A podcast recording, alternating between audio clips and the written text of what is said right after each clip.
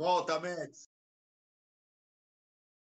Olá, galera, boa tarde. Graças a Deus, o, o microfone do, do Francesco está mutado, então estamos começando mais um BWF Combate.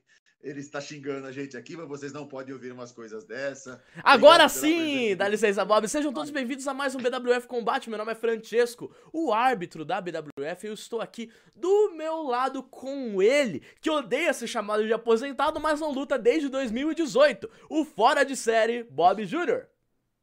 Isso é mentiroso, eu lutei em 2019, eu Não, oficialmente não. Oficialmente não. Não, lutei, sim, sim. não tem gravação! Eu, não eu, tem gravação! Eu e o Ace contra Rurik Júnior e Albert. Tá? Não tem gravação! Ah, você não estava no, na luta, então fica. Não, é, foi. Eu sei onde é que foi, mas eu não tava. Mas então, sejam é, todos bem-vindos a mais esse programa. Já para me livrar.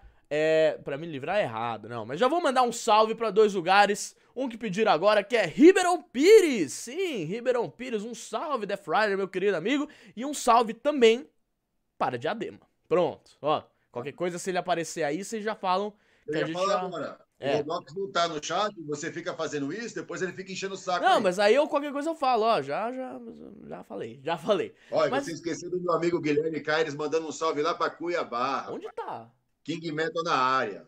Não vi Cuiabá. Mas tudo bem, também um salve pra Cuiabá, que deve estar tá fazendo 20 graus, porque como vocês sabem, tá fazendo frio pra caramba. Aqui em São Paulo tá fazendo mais ou menos uns 13 graus. E a gente vai também saber a temperatura do outro lado do mundo. É isso mesmo? É isso mesmo. Mas antes da gente ir para os nossos convidados, não se esqueça de deixar o like aqui embaixo, beleza? Ative o sininho depois que você se inscrever. Então se inscreve primeiro, ative o sininho, porque aí você não vai perder nenhum dos conteúdos que a gente posta e ainda vai receber a notificação de quando a gente estiver ao vivo, de quando a gente postar conteúdo e outras coisinhas, certo, Bob? Ô, Francesco, até Sim. fiquei feliz agora que o Gabriel Esteves é, mandou um salve, pra, falou para mandar um salve para Araxá. Araxá é uma cidade que eu já lutei Araxá. lá e é uma praça fantástica. Eu lutei aí no Araxá Tênis Clube, muito bom a cidade. Fiquei feliz de ver que vocês estão acompanhando a gente aqui. Muito legal. E o Rafa Luque falou também, salve para Capão Redondo. Então, salve para Capão Redondo. E agora sim, vamos para os nossos grandes convidados de hoje. E faz a transição, Francesco. Lembra de apertar o botão. Agora sim, e aqui estamos com eles, do outro lado do mundo, tendo dormido só uma hora, duas horas na verdade, para participar da live. Ele, Bruno Nitro.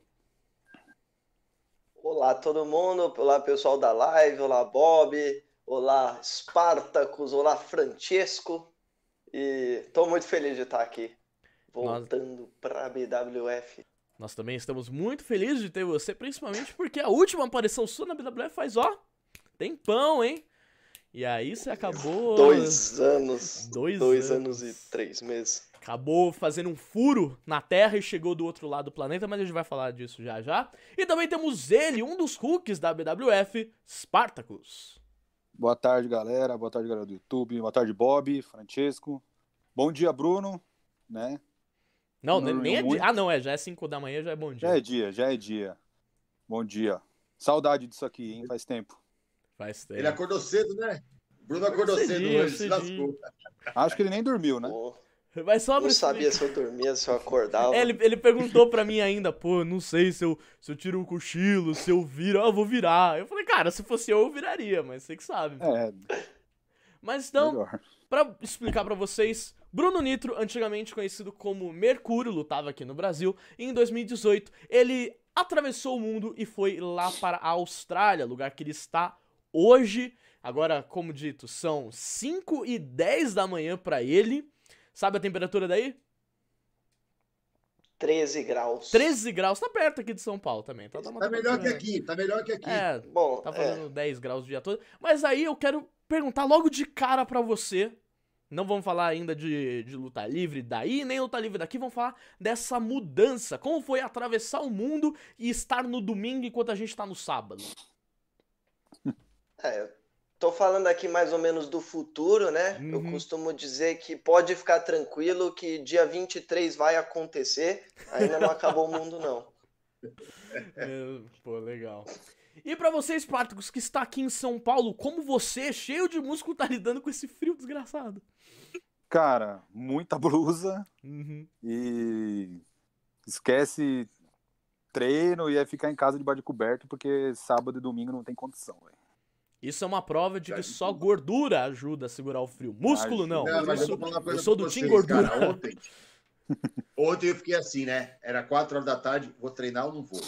Vou treinar ou não vou? E aquele vento batendo assim na cara, sabe, cara? Eu tomei chuva. Eu tive algumas reuniões ontem tomei uma chuva, tava gelada assim, aí eu tá falei, puta, não vou treinar hoje não. Nossa, não eu já tô com 49, quase 50, o corpo vai sentir. Aí cheguei aqui e falei, não, mas pô, vou perder um dia de treino, um frio desse aqui, tem que ter perseverança, tem que treinar. E aí fiquei nessa, meu, até a porta da academia. Eu parei na porta da academia e fiquei olhando pra dentro, assim, tipo, vou, não vou ou não vou, cara. mas sabe que foi legal, cara? Porque eu entrei na academia e estava sozinho, mano. Ah, sozinho. Tá Pelo menos treinar isso. sem máscara, cara, porque não tinha ninguém do meu lado. Eu falei, beleza, é hoje, foi uma vitória. Muito tá bom. bom. É, pelo menos quem consegue treinar no frio, treine. Quem não conseguir, não treine. Quem não quiser também, não treina. Mas agora vamos. No caso do Francisco, nunca treina. Não, eu treinei. Pra... Eu treinei. Eu faço treinos aqui em casa. Treino de levantar é. e deitar na cama. Levantar e deitar na cama. Levantamento de garfo também. Mas então, vamos, vamos, vamos, vamos para vamos, a história. Vamos, para, para a história, porque, obviamente, nós temos aqui dois convidados que têm muito a dizer. E vamos começar com ele, Bruno Nitro. Por quê? O nosso querido Bruno Nitro, como disse antigamente, Mercúrio, treinou na academia da, da BWF, começou na luta, não, começou na luta livre na BWF e inclusive eu treinei com ele. Teve uma época que eu treinei com ele antes dele estrear, que foi, lembrando que o Bruno é da mesma geração do Fúria, da mesma geração do Lobo Peruano. Quem mais era da geração de vocês? Você lembra? Ah, o, Mate... o Madruga. O Madruga o... treinava com vocês. O Mets também era, né? Mets. O Mets. Então diga pra gente, meu querido Bruno, como foi que você conheceu a luta livre? Como foi que você conheceu o BWF e falou, hum, vou treinar? Bom, conhecer a luta livre, acho que todo mundo começou, conheceu praticamente igual, né? Tirando o Bob aí, que já é mais um ancião é. mesmo. Mas a gente começou lá no SBT, começou, uhum. começou a se apaixonar por esse esporte, aí foi pro videogame, aí fiquei, fiquei acompanhando desde então, até um, um dia que eu acabei até conhecendo o canal do Mets, descobri que hum. tinha luta livre aqui no Brasil, aí, aí direto lá já falei, pô, por que não? Pesquisei alguns vídeos lá no YouTube da, da BWF, tentei entrar em, entrei em contato com o Bob, aí já liguei lá para ele falando assim, ah, mas como é que funciona? Você começa a treinar e já começa a fazer show? Como é que era? Aí ele falou, não, não, pera aí, você primeiro vai treinar, depois a gente vai ver se você tá apto a lutar, aí depois... Aí depois você, a, gente, a gente vê como faz. Então, eu liguei para ele e no mesmo sábado, assim, eu já fui, já fui treinar. Foi lá na Trimonte, né? Foi na Rua Trimonte que você Foi. começou lá, né? A Rua Trimonte era comecei... no Tatuapé aqui? Não, né? Não, é lá não, é bem mais longe ali. Ah, tá. É, eu fiz dois treinos lá e depois a gente mudou pra sede lá do in-house, né? Ah, a Trimonte era aquela que tinha descidinha. Isso, que tinha ah, dois galpões. Tá. É, eu tô ligado, eu, eu comecei a treinar lá também. Nossa. Aí você vê a diferença do Brasil que deu certo, né? O Bruno Nitro e o, e o Francesco, entendeu? É, é o Brasil que deu certo ainda tá no Brasil. Representando a nação. Ah, mentira, mentira. O Bruno tá. Cara, isso que eu gosto na, no seu visual aí, que você tá com a calça azul com as estrelinhas. São 27 estrelas mesmo? São. Não, não são 27 porque não coube, mas hum. eu tentei fazer todo o padrão da bandeira da bandeira do Brasil é, hum. ao redor, né? Botei pelo menos as estrelas maiores, assim. Ah, então, foi difícil, foi difícil pedir para fazer essa aí, porque eu falei, não, eu tenho que ser assim, eu tem quero que, que assim. seja bem parecido com a bandeira. Só para deixar passar, o Everton BL tá lembrando de um show da BWF em Guarulhos que o Mercúrio deu um salto de cima de um palco. Você lembra disso? Lembro, lembro. Era eu, era eu e Lobo Peruano contra Colossos e Barrabás, naquele evento dos motoqueiros. Lembra? Sim, que teve aquele churrasco. Aniversário de Guarulhos. Ah, aniversário de Guarulhos. Isso, isso. Pô, da hora. A propósito, é, nós vamos mostrar um vídeo que foi uma parte da última luta do Bruno na BWF e vocês vão dar uma conferida e aí a gente vai falar um pouco mais da carreira dele, beleza? Então, é esse vídeo aqui? É essa aqui. Então, Bora. Saiu bem! Saiu bem agora Mercúrio, se ele não sai, Marcão. Era uma cabeçada fortíssima. Olha o cruzado que ele deu, Marcos. Virou do avesso ali o Rodox. O Rodox está desnorteado e o Mercúrio tentando se levantar. Pode é. ser um bom momento para ele, Renato. Pode ser um bom momento, tem que ser agora. Isso! Outra placada, levantou, caiu de novo. Levanta para cair de novo o Rodox. Olha agora. Mercúrio vai usar a bola. Deu o troco. Opa! Mercúrio Olha o que ele fez, ficou pendurado aqui, Marcos. Mas ele vai voltar! Ele ficou preparado ali esperando, Marco. E jogou com tudo o Rodox para fora do ringue. Ele não esperava por essa. Olha lá, e agora aqui fora do ringue, tentando pegar ele aqui fora do ringue, olha. Mas tá atordoado, foi jogado agora de encontro ao matro. Outra pancada, outra pesada nele agora. Olha aí, ele chama a atenção do mediador, ele vai subindo lá em cima do ringue. Será que ele vai pular, Margão? Não, pera aí, é perigoso daí, hein? Tá caído no chão o Rodox aqui, o Mercúrio tá estudando que. Não, não! O que, que, ele vai fazer? Não! Não! Tá de brincadeira, que será que ele vai fazer o que eu tô imaginando? Pelo amor de Deus, ali o andar superior será da academia. Será que ele vai fazer o que nós estamos imaginando? Olha aí! Com mais de 3 metros de altura! Mercúrio vai pra cima! Saiu! E aí, como vocês puderam ver, o Bruno fazendo uma coisa que ninguém nunca fez e eu tinha sugerido diversas vezes, que era na antiga academia, sobe lá naquela parte que ficava a câmera fixa e pulava, e ele fez como parte da última luta dele, lembrando que essa era uma luta sem valer o cinturão, mesmo que o Rodox fosse o campeão dos Hulks, e o Bruno se despediu com a vitória. Então diga aí, Bruno, um pouco sobre a sua trajetória até este momento. Deixando bem claro que se tivesse mais uns meses ali, o cinturão de Hulk estaria comigo, hein? Eu venci é... o Rodox, então. Eu não duvidaria, não Já duvidaria. tava lá, já tava quase lá, hein? Não, mas, mas aí diga como é, foi que você estreou e... e foi desenvolvendo até chegar esse momento. Bom, comecei treinando em março de 2016. Estreiei em, em dezembro de 2016 no Santa Clara contra o Fúria uhum. e treinei e, e, continuei lutando na BWF até maio de 2018. Então foi é, praticamente aí um ano e meio é, lutando oficialmente pela BWF uhum. e foi muito bom, foi, foi muito bom. É, fiz parte, acho que da segunda geração de Hooks. Sim. Uma geração que foi, foi muito legal de de estar com eles, foi, foi bem divertido. É, é, lá, Fúria, Fúria, Lobo Peruano, Barrabás, Colossos, esse pessoal aí. Foi, loucura, foi loucura. Bem legal essa geração mesmo. Uhum. É legal, sabe, eu até falar um pouquinho sobre isso, porque quando, quando o Bruno chegou na academia lá na Trimonte, eu olhei bem para ele assim, e aí eu falei, putz, é, vamos ver, né? Ainda e é legal, cara, porque eu, eu gosto de me surpreender. Já falei isso para vocês. E ele me surpreendeu bastante, porque logo no primeiro treino ele rendeu muito, cara. Foi, foi bem legal por isso. Foi a gente percebia que o Bruno ele estava treinando e ele estava perguntando algumas coisas sobre o treino. É raro isso acontecer, uhum. né? Mas ele perguntava algumas coisas, por que isso, isso aqui, para que assim, isso aqui. E, lógico, ele veio com uma ideia fixa, né? De tanto assistir WWE, acompanhar canal, os canais de, de luta tal, ele veio com uma ideia fixa. E o que é mais interessante é que ao longo do tempo ele foi mudando, né? Ele foi acrescentando um pouco da luta livre nacional no, no uhum. repertório dele e, e, e, aprimorando uma das tesouras, uma das tesouras mais bonitas que nós já tivemos no, dos Hulks e na BWF. Ele sabe que a dele era muito legal, ele tinha uma facilidade boa para isso. Então, essa surpresa era muito legal. A gente tinha as brincadeiras nossas, o pessoal pegava no pé dele hum. toda hora. Às vezes legal. a gente. Mas era o é tesoura, um né? O tesourinha, que... pô.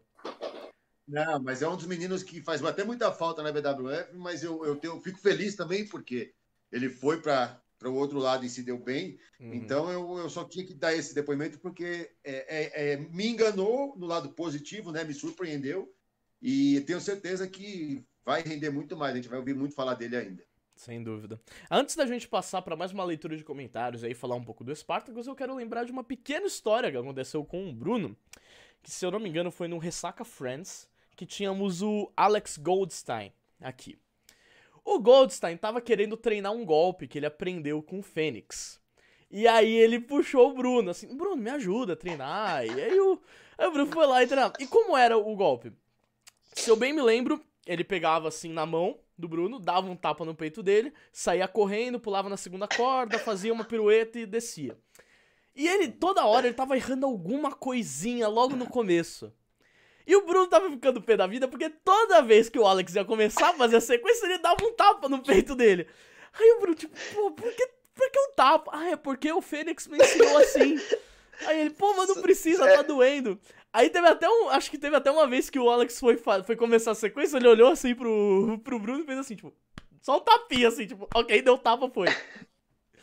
Mas essa história repercutiu bastante, o geral ficou, ficou rindo, foi um. Foi Não, era, aquele, era aquele golpe mexicano que ele dá a mão assim, você dá o uhum. apoio para ele e ele pula nas cordas, né? Mas toda vez ele ia lá e sentava o braço no meu peito. Eu ficava, cacete! Por que, né? Pô, desculpa aí.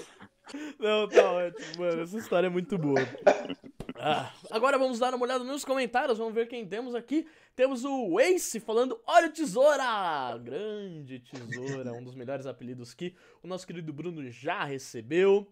Ah, cadê? O Def falou assim: Pergunta dos crossbar e fúria. É, sofremos no treino por causa desses crossbar. Dos crossbar. Ah, não sei se alguém lembra dessa o, história. O Corvus? O Corvus tá dizendo que é a primeira live dele aqui Olha, na WWF. Minha primeira live da WWF. Sou fã, comecei a ver você. Pergunta, é o Fúria mesmo? Aí o cabeçudo do Fúria responde: Não, sou um cover. Tem que bater no Fúria. Tem mesmo. que bater no, co no cover. no cover e no Fúria, de preferência. Porque quem tem coragem o de Luciano, fazer. O, o, o Francesco. Oi. Vou tomar liberdade aqui para falar do Luciano Silva, tá vendo? Luciano uhum, Silva, Luta Livre. Luciano... Uhum. Ele fez até uma pergunta para eles dois, depois você guarda essa pergunta para você fazer no final. Ok. Mas eu quero agradecer ao Luciano, porque vira e mexe ele coloca na página do Facebook dele lutas minhas lá. Obrigado, viu? Obrigado pela, legal, pelo carinho aí, tá? O Boer falou assim: Falinho. Acho que era Fainho. Fainho, esquecendo a marcação. A marcação. Tesoura, tesoura, tesoura, tesoura. Pô, aí é vacilo esquecer isso. É vacilo, né? Devemos, devemos falar. Agora vamos para o. Fazendo um adendo, fazendo um adendo aqui que além de esquecer o final, ainda terminou com, com, com, o finisher do próprio Boer nele, lá em Mongaguá. Que? Oh, você conhece Sônia de Almeida? É, minha grandíssima vovó. Hum, um beijo. Ela escreveu aqui, tesourinha, Bruno, no orgulho da vovó. Ai, que fofo. que fofo, vovó apoiando o lutador. Agora vamos de um Hulk, um ex-Hulk, na verdade, para um atual Hulk, vamos falar com você, Spartacus. Spartacus, você é um cara Isso, forte, você é um cara relativamente alto, mas não é muito alto, mas é alto. E quando você chegou na academia para treinar, me diga, quem você estava personificando? Quem eu estava personificando? Você Quando sabe, não, não, não, não, não escapa dessa pergunta. A gente sabe muito não, bem. Não, que a gente já sabe. Não, eu estava com a camisa do Brock Lesnar. Aham. Uhum. Aí a primeira coisa, a primeira coisa que o Bob fez assim no final do treino foi falar, olha, é, calma, porque falta muito ainda pra você chegar perto do Lesnar. Mas então diga ah, pra é. gente. Não é maldade, gente. É, não, não sim, maldade. Sim. Mas, pô, a, lembrando, até hoje, se você for ver como o Spartacus sobe no ringue, é a mesma subida do Brock, porque ele fez essa subida desde os primeiros treinos. Então, tipo, não tem muito, como mudar. É, errou muito, mas não tem como mudar. É o estilo dele. Agora eu falo, Spartacus, você também conte o começo da sua trajetória na luta livre. Então, conhecendo, indo treinar a primeira né? vez. Né? Oi? E o Bob. Como ele conheceu a luta livre, né? Ah, tá, tá. Cara, então, na verdade, assim, dif diferente de todo mundo, eu não, não assistia no SBT. Até porque eu já sou um pouco mais novo, na época que eu, enfim, passava no SBT, eu tinha 9 anos, então eu brincava na rua, essas coisas. É, foi porque eu comecei a treinar. Eu tinha 10, velho. Então, mas eu não, não era. Eu, eu sabia o que, que era a WWE, uhum. já tinha visto, mas nunca tinha me interessado. Francesco, você não é comparação pra ninguém, Francesco. Claro que eu sou comparação, eu sou o cara que manda no combate. Brincadeira, vai. Aí, aí, eu comecei a treinar e fui treinar numa academia que o Bob conhece, chama Nautilus, aqui em uhum. Santo André. E o Henrique, que é o dono da academia, falou para mim, velho, você é um cara que tem porte e tal falou, acho que você podia procurar alguma luta. E aí eu falei para ele que eu gostava, mas enfim, as academias aqui em Santo André de luta são fora de séries assim de caras. E ele tinha falado para mim que ele tinha assistido uma entrevista do Anderson Silva e que lá ele tinha visto um amigo dele, Bob Júnior, falou: procura, né? É, é, é, uma coisa que valoriza físico. E aí ele me passou o WhatsApp do, do, do Bob, mandei mensagem e ele falou: o Bob falou assim: venha treinar, passou o endereço e comecei, cara. É, foi, foi mais assim, eu, eu, treinava mais por, por gostar mesmo do que por ter aquele sonho assim de, ah, eu vi e quero fazer igual. Eu, eu nunca tinha assistido. É, tinha passado na poucas vezes assim, mas não era uma coisa que eu era apaixonado. Foi criando essa paixão. Entendi. E aí você durante os treinos você foi gostando da luta livre até o momento que você falou, olhou assim, falou, pô, aquele cara parece comigo, vou começar a curtir ele? Ou você já gostava do, do, Brock Lesnar antes do MMA Não, e etc? Isso, o Brock Lesnar eu conheci através do UFC. Eu uhum. tinha visto ele no UFC. E eu achei bacana o estilo de luta dele e tal. E eu acompanhava o Brock Lesnar, só ele. Entendi. E aí, quando ele foi pra WWE, foi que eu comecei a acompanhar a WWE mais em si. Uhum. Então, assim, se você falar para mim de lutas antigas, eu não vou saber de nenhuma. Agora, eu acompanhava pelo Lesnar em si, né? Não, não pela WWE. Então você, como fã do, do Lesnar, me responda: com ou sem barba? Ah, com barba, né? Com, aquela cara né? de viking demoníaco. Né? Ah, você tá deixando a barba também? É, até Aqui, isso, até isso! Meu Pô, cara. Não nem perguntar. Mas... Bom, mas sabe, galera, como eu falei do, como eu falei do Bruno, é, o Spartacus também é um cara que quando chegou na academia, me surpreendeu muito pela, pela qualidade física dele, não só pelo tamanho, mas, cara, nos treinos ele rendia bastante.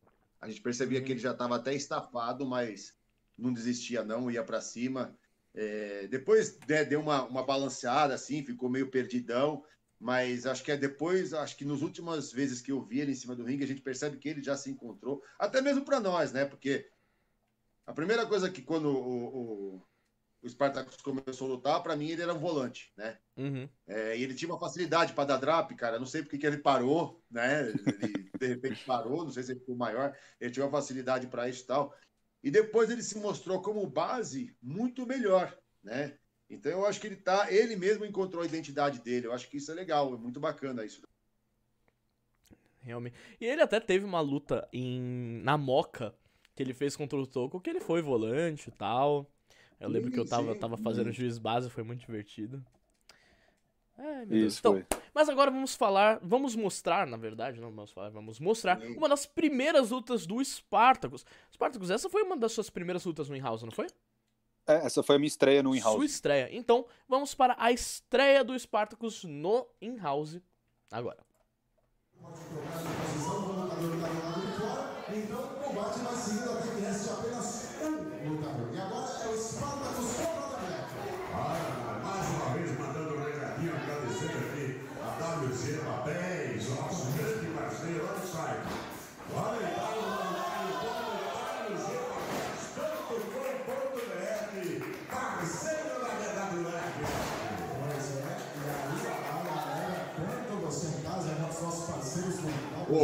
não tava mais aí, né? Eu acho. Não, eu tava. acho que você ainda. Você ainda tava? Não, não tava, não tava, não.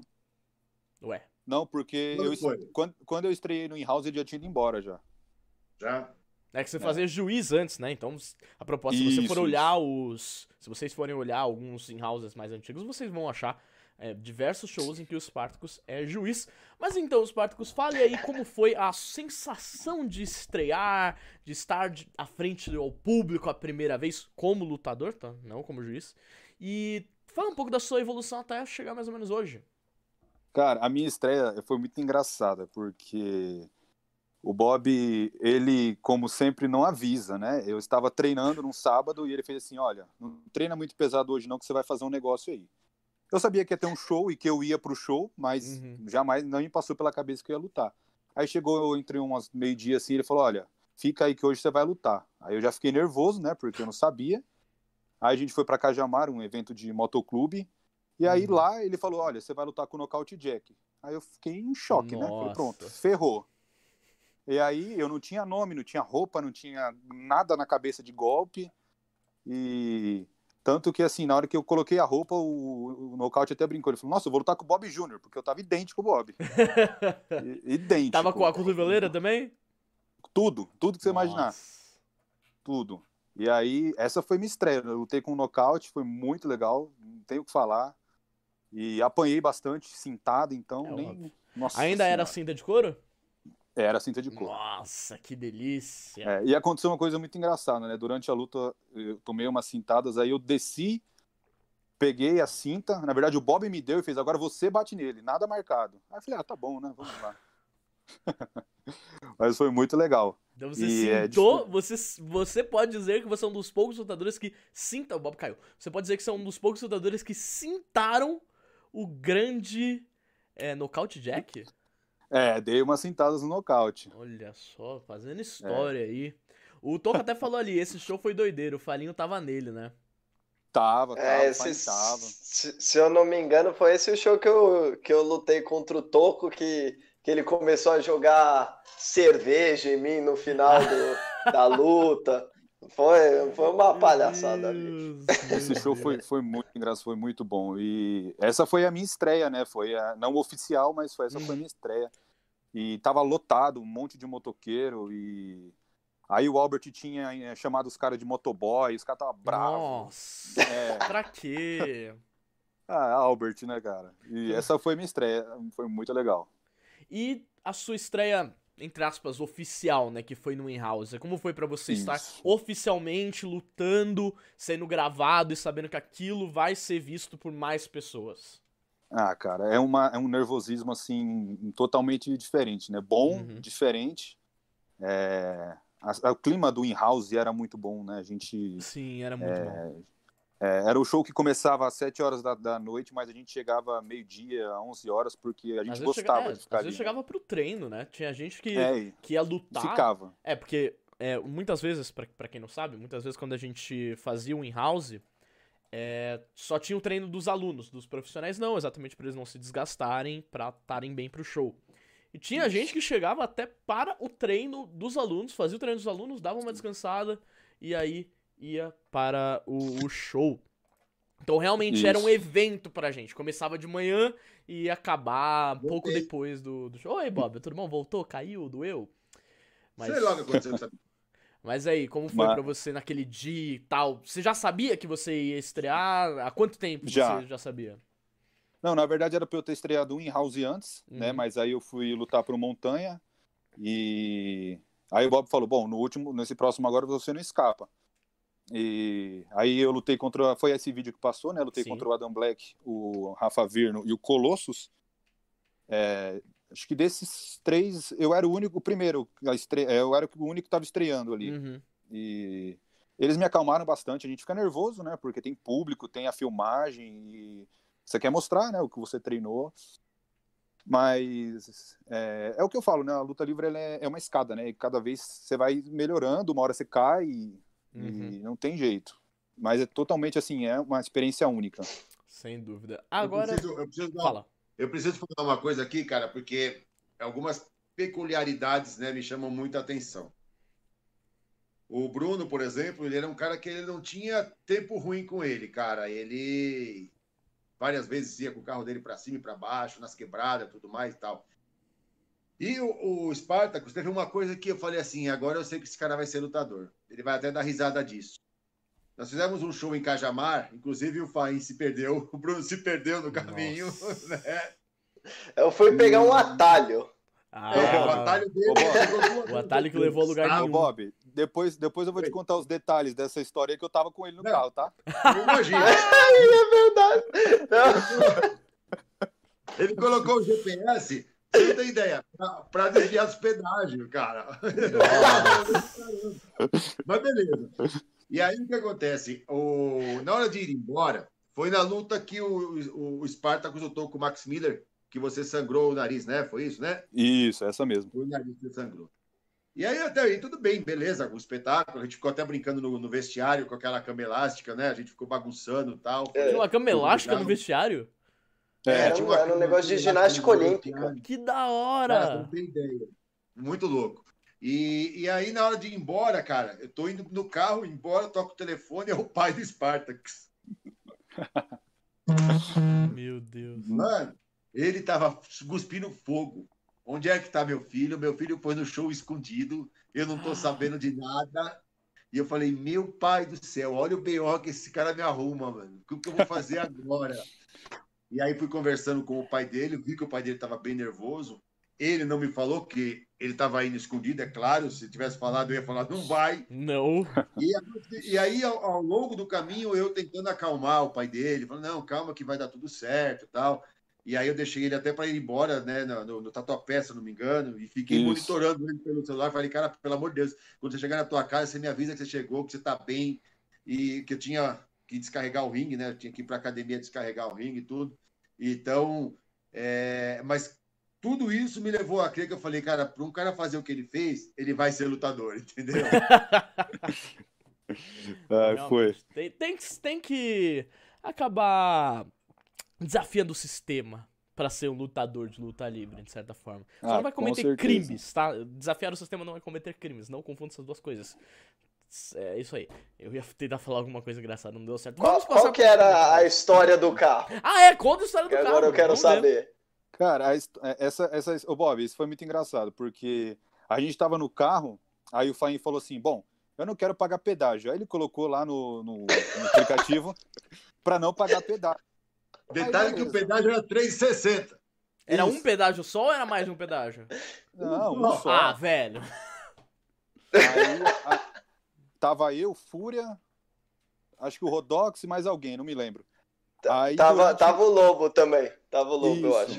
Aí durante o trajeto, o Bob começou a ligar, né? Falou, meu, vocês estão demorando, não é tão longe. O que que tá acontecendo? Aí o Fúria ficava assim, ó. Aí peraí, o Fúria ficava assim. Só, só para deixar claro, de São Paulo, da academia da BWF até onde era o show, dava 42 quilômetros. É. Aí, aí, aí o, o Fúria ficava assim, ó. Não, fala você com o Bob, ele vai ficar bravo comigo. Aí eu falo assim, eu, eu não vou falar não, fala você. Aí o Lobo, eu, eu também não, eu também não. Eu também não vou falar com o Bob. É. Aí não, chegou... mas é, o tanto de montanha, o monta... a gente pegou um monte de colina, um monte. coisa assim, que foi tudo gasolina embora. É, foi... Aí a gente chegou lá, o Bob já tinha feito toda a estrutura do show, ele cruzou os braços assim e fez assim, e aí? Aí o Fain, é, é que eu coloquei para não pagar pedágio, aí o Bob pegou o celular dele e fez assim, ó, o tanto que você gastou para não, é, não pagar pedágio, você gastou de gasolina dobrado. Como o Toco disse, not stonks. Foi. Aí o Albert ainda falou, ele entrou na contramão. Fez, ele fez um monte de cagada. A gente, a gente começou a subir. A gente começou a subir um monte de morro e não tinha mais estrada. Eu falei, meu Deus do céu, velho. Então parece que. Eu, vamos... não sei se Fala, fala, fala. Eu não sei se o Boer tá no chat rapidinho. O Boer era o que mais odiava entrar no carro comigo, que ele ficava no banco de trás ali na janela e eu tirava cada fina dos carros, que ele acordava assim, e, e a gente fazia aquelas freadas assim para acordar ele. Ele tomava cada susto. Ó, o Toco ainda soltou, Francesco, fala do Fainho dando ré na Anchieta. Ave Maria. Dando ré na Anchieta. Meu não, não. Deus. Vamos, vamos, vamos deixar essas histórias. Vamos falar de luta livre aí. A, voz dele tá aqui no chat, cara. Muda de assunto. É, então já vamos, vamos adicionar uma pessoa na lista dos grandes motoristas da BWF. Primeiro temos Bob Jr., o Veloz. Depois temos Dante, o Lento. Aí temos o Boer, que freia forte o Ace, que faz umas, um, umas ultrapassagens meio agressivas, e o Nitro, que gosta de tirar finta. Impressionante. E o Mets falou, e no dia que o Fain trouxe geral pra Bragança pro evento de luta que tivemos, que o Xandão organizou. E aí, tem mais coisa aí? É, essa foi a, a, estreia do. Ah, não, eu vou, eu vou tentar resumir que é muito grande. Essa okay. foi a estreia do Matheus Nitro. Uhum. Que, que que aconteceu? Meu pai tava vindo pra Austrália em um, em um mês, foi tipo ele tá, ia ser a última oportunidade que eu tinha de correr de kart com ele, porque ele era, era amador no kart, ele era tipo. Ele era muito viciado em correr de kart. Aí eu falei: não, beleza, a gente luta em Bragança, vai lá pra granja depois e, e eu corro de kart. Só que, tipo, nisso tudo foi, foi um não deu tempo, foi, foi um problema todo de tempo tal. Aí eu acabei levando o Barrabás, o Matheus Nitro, eu, Colossus, de volta comigo pro kart, senão não ia dar tempo, eles assistiram minha corrida.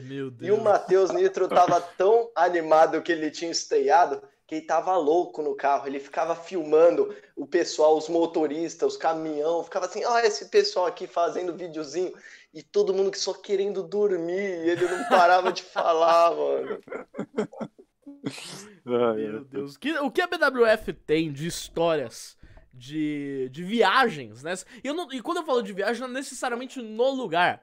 É o caminho até o lugar aí. É. Aí, esse é o melhor. Nossa, aí a gente ficaria uma live toda só falando de histórias de viagem. Ó, até uma ideia aí, história de viagem, live da BWF. Mas então, agora Sabemos que o Bruno foi pra Austrália e lá na Austrália ele achou uma casinha, certo? E eu não estou falando de uma residência, eu estou falando de uma academia de luta livre que é a EPW, Explosion Pro Wrestling. E depois ele começou a lutar na na. É, foi essa ordem, né? Primeiro na, na é, EPW, é. depois na Shua. A é a Southern Isso. Hemisphere Pro Wrestling. É um saco falar. É, é mas que é o hemisfério sul. Luta livre do hemisfério sul. E vamos mostrar uma pequena luta dele lá na EPW. Não uma luta completa, mas uma partezinha para vocês darem uma conferida. Bora lá.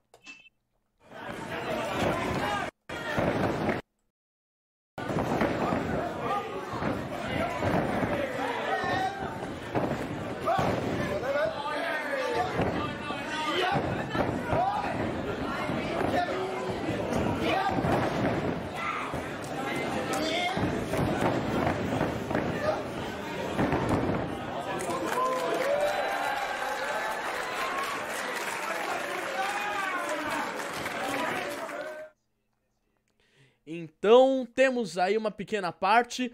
Fala até o que você tava falando aí no, nos bastidores sobre. Porque eu até comentei que aquele chute pareceu que você errou. Aí falou: Não, não fui eu, foi ele, que ele tava estreando, é isso? É, ele tá, era, era a estreia dele nesses como luta individual, nesses eventos grandes, uhum. então. Ele ficou nervoso. Então tá, rolava um pouco de nervosismo aí. Justo. Mas foi uma luta bem legal. Mas, Mas sabe quero... o que é legal, gente? Diga. Francesco? Antes da gente. Vai. Uma coisa interessante, antes da gente tocar o barco assim, é justamente aproveitar esse gancho para o Bruno poder é, até expor para todos que estão acompanhando a gente aqui, que eu estou sem acesso ao chat, você, por uhum. favor, fique de olho aí. Estou de olho. É justamente a, a diferença, né? É, porque a gente sabe que é muito diferente, principalmente a parte canhota da coisa, né? Porque a maioria, acho que 90% aí é, geralmente são canhotos, né? São esquerdas. E embora a gente treine aqui para os dois lados, mas você sempre vai ter uma facilidade para um dos lados. É claro, o, o, Bruno, no caso, ele não tem tanta dificuldade para o lado esquerdo. Mas eu queria que você falasse uhum. um pouco dessa diferença Muito e bom. da adaptação né, que você teve que, se, que fazer para poder participar do, do evento. É, então, a gente, eu, quando eu cheguei aqui, foi muito, foi muito bom que uns meses antes é, o Max, ele, o Max Miller começou a treinar com a gente, ele começou a pegar muito pesado em fazer coisas do lado esquerdo também, né? Sim. Porque foi a época que ele que ele tava indo, tava fazendo tryout, coisa assim, eles estavam treinando bastante. Exato. Aí, aí a gente treinou, eu tava treinando bastante com ele, e isso foi muito bom, assim. E porque quando eu cheguei aqui, eu sabia que era tudo do lado esquerdo. Então, assim, golpes que a gente mais faz, o, o clinch, a, a ombrada, o arm drag, assim, tudo tudo é feito do lado esquerdo mesmo. Até toda a parte de chaveteio é base... é estruturada na, na no lado esquerdo da coisa. E aí também para você levantar para tomar golpe, normalmente aí no Brasil a gente levanta de frente mesmo, né? A gente cruza uhum. a perna e levanta.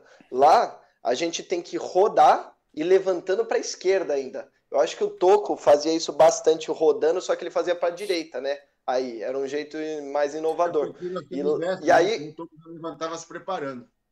É, exato. Só que aí, tipo assim, aí eu comecei a aprender a levantar rodando, mas assim, para condicionar minha cabeça, que era pro lado esquerdo e não direito, até hoje, na hora de levantar, às vezes eu vou pro direito ainda. É mas um a parte da. Né? Você perde um Exatamente. pouco de velocidade. Exatamente. E a parte da, da, do arm drag, do, da ombrada, essas coisas, foi, foi complicado no começo. A primeira semana, assim que o cara é, batia nas cordas e voltava, eu já estava posicionado do lado direito. E ele vinha do lado esquerdo, a gente dava no meio, testa com testa. Nossa, que beleza. E, e foi assim. E foi assim por umas duas semanas até eu pegar, pegar o jeito. Mas agora, sinto que agora já tô firme e forte nesse, nessa coisa do lado aí. É, muito e uma coisa que é legal você isso, falar, mano. uma coisa que é legal você falar também para o pessoal ficar ligeiro, porque aqui muitos reclamam é, que quando começam a treinar, principalmente aqui na BWF, a gente puxa muito na parte física, uhum. né? Na parte de, de treinamento, de força. E você sabe, você pode até esclarecer qual foi o seu primeiro teste aí. É, então, é, eu cheguei aqui, né? E troquei umas mensagens assim com o Bob, falando: Ô oh, Bob, aqui é tudo do lado esquerdo, complicado tal, mas estou me adaptando. E assim que eu cheguei, tipo assim, já eles estavam meio que. Aqui, como é que funciona?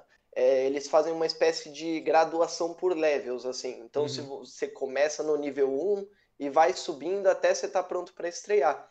E, tipo assim, a hora que eu entrei, é, o, o, os levels básicos, assim, é coisa de mais condicionamento físico do que golpe. Então, por exemplo, você tem.